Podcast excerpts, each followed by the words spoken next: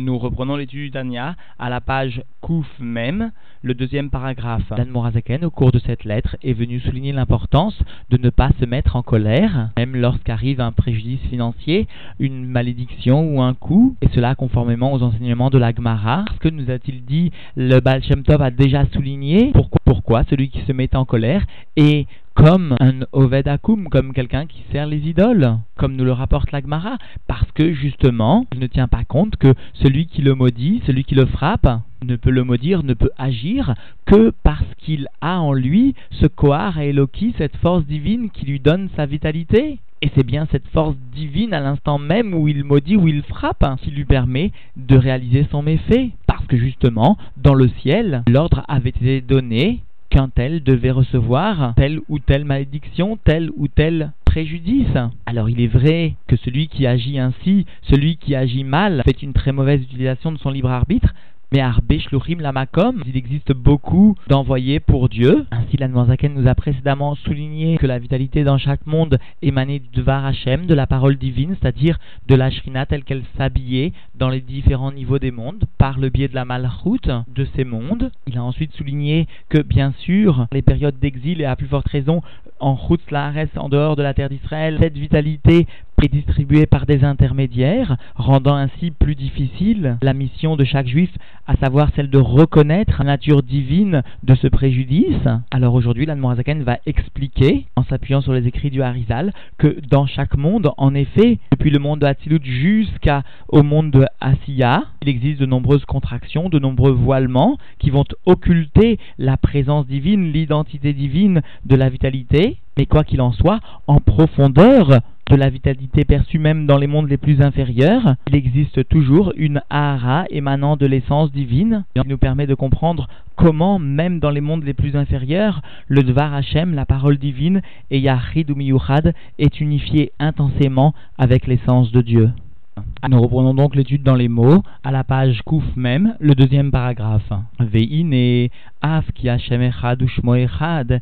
Et voici, bien que Dieu est un, et son nom soit un. Dayenu, c'est-à-dire que son nom constitue bien Diburo Verouar Piv Amechune Bezoar Akadosh Beshem Shemo. Son nom est associé à la parole, sa parole divine, le souffle de sa bouche, qui est appelé dans le Saint Zohar par le terme de son nom. Alors ce nom, cette parole divine, ce qui représente la Shrina, ou Yahid ou Miuchad, est bien unifié totalement à cette essence de Dieu. Alors, Afalpiken, malgré cela, malgré cette unification à l'essence de Dieu, Ahara ve'amshachat achayut animshechet meruar pi vidbarer, le reflet, la descente de vitalité qui émane du souffle de sa bouche, de Dieu béni soit-il, mitraleket, les dalet madrigot shonot, vient se diviser en quatre niveaux différents, distincts chez N, Dalet Olamot, Atzilut, Bria, Yetzira, qui constituent les quatre mondes de l'émanation, Atzilut, de la création, Bria, Yetzira, de la formation, et Asiya, le monde de l'action, chacun étant défini par rapport à l'autre par le degré de mal, c'est-à-dire le degré de Yeshut qu'ont les créatures qui l'habitent. Parce que la source du mal définit la chassidoute et cette yeshut, c'est-à-dire ce degré, cette importance de se sentir indépendant vis-à-vis de l'essence divine. Cela constitue le mal et bien sûr du monde de Hatzilut où le Yagur où il ne réside aucun mal, ce mal va s'accentuer au fur et à mesure de la descente dans les mondes les plus inférieurs jusqu'à être majoritaire dans le monde de Asiya, Kulok et Rubo, Ra. Il est majoritairement mal, ce monde de Asiya, ce monde dans lequel nous évoluons, parce que justement, les créatures ont d'une façon naturelle le sentiment d'être indépendantes et donc de ne pas ressentir leur annulation à l'essence divine. Ve'achinouille et la différence qui existe bien entre ces quatre mondes ou Mahamat Simtsumim ou Mesachim Rabim, eh bien en raison des contractions et des voilements nombreux qui auront pour but donc de l'Etzamtsem à Or Ve'achayut ou l'Astiro, de contracter la lumière et la vitalité et de la cacher. Et cela chez l'oye meir kolkar baolam abria kemom baolam hatilut, afin que l'essence divine, sous-entendu la lumière de l'essence divine, ne vienne pas briller tellement dans le monde de Bria comme elle le brille dans le monde de Hatilut. Ou baolam a Yetzira, ou aliede timtsumim ou mesachim yoter verroulé. Et dans le monde de Yetzira, cela s'effectue par des contractions et des voilements plus encore, etc. Le etc. vient sous-entendu allusionner et plus encore dans le monde de Asya par rapport au monde supérieur aval, mais sous-entendu, malgré tout ce que nous venons d'énoncer, en shum shinui shalom. Il n'y a aucune différence que Dieu préserve be'atzmut ashrina. Il n'y a aucun changement en ce qui concerne l'essence même de la shrina. C'est-à-dire que tant ces tzimtzumim, ces contractions, que ces mesachim, ces voilements, ne vont pas du tout affecter l'essence de la shrina. Chez Id Varachem Veruarpiv, parce que la shrina constitue bien la parole divine et le souffle de sa bouche. Vegam Beprinat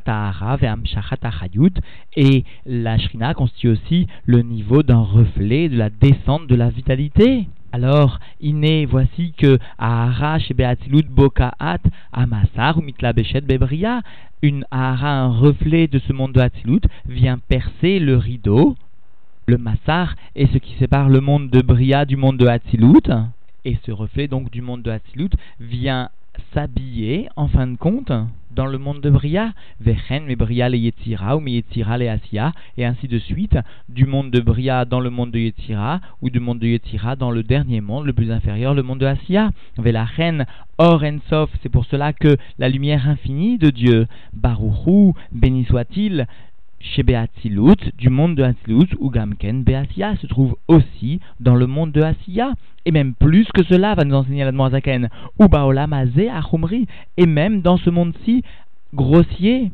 Et cela, l'idée Lapshuto, Bemalchut, Debria, Yetzira Asiya, et cela par le fait que cette lumière de Orensof vient bien s'habiller dans la malroute des mondes respectifs de Bria, Yetzira et Asiya. Kemevoar, Akol, Bektive, Harizal, comme tout cela est expliqué dans les écrits du Harizal. Et donc, en définitive, l'Anmoazaken, toujours dans le souci de nous expliquer quelle est l'erreur de celui qui se met en colère parce qu'il subit un préjudice financier, un coup ou une malédiction, son erreur est bien de voir les Messachim, les Tzimtzumim, les voilements, les contractions de la lumière divine, au point de croire que finalement, dans ce monde-ci, l'abondance de ces contractions et de ces voilements de lumière ont constitué une véritable indépendance des créatures, alors que justement, l'Almorazaken vient bien souligner en s'appuyant sur les écrits du Harizal que jusque dans ce monde-ci, même le plus grossier, allusion donc à ceux qui peuvent de façon grossière apporter des préjudices, la lumière de l'essence de Dieu, la lumière de la divinité vient s'exprimer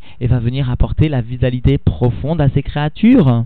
Que les voilements ne sont là que pour cacher l'origine de cette lumière. Mais en profondeur, cette lumière réside toujours. Et si quelqu'un frappe, maudit ou entraîne une perte d'argent, certes cela est une erreur de sa part, il n'a pas su faire une bonne utilisation de son libre arbitre, mais quoi qu'il en soit, la lumière était descendue, c'est-à-dire l'ordre avait été donné par la parole divine, qu'un tel soit maudit, qu'un tel soit frappé, qu'un tel subisse une telle perte d'argent. Enfin, concluons par quelques mots enseignés par les rébéim et rapportés par le rabbi précédent, à savoir que le début de la crainte de Dieu est bien d'être capable de ressentir la vitalité divine de chaque chose, de chaque événement, de chaque endroit. Et justement, cette possibilité est donnée à chaque juif, cela depuis le Baal Shem Tov, en particulier par l'étude de la Chassidoute, qui constitue, à n'en pas douter, la plus grande ségoula permettant d'acquérir la crainte de Dieu puisque nos sages, la Gemara nous enseigne que à Kol Shamaim, tout émane du ciel, sauf Chutz Meirat Shamaim, sauf la crainte de Dieu. Alors nous devons savoir, nous devons prendre conscience à quel point il est important, à quel point cela constitue notre mission à tous, non seulement d'apprendre la Chassidoute, mais d'enseigner la Chassidoute. Telle est une des premières missions qui incombe à chacun, souligne le rabbi. Et plus encore, les forces sont données à celui qui veut s'y investir. Alors, sachons redoubler d'efforts dans cette direction afin de mériter immédiatement cette Géoula, cette délivrance tant attendue et tant espérée. Yechi adonenu morenu verabenu mel ramashiar l'olam va'ed. Yechi adonenu morenu verabenu mel ramashiar l'olam va'ed. Yechi adonenu morenu verabenu mel ramashiar l'olam va'ed.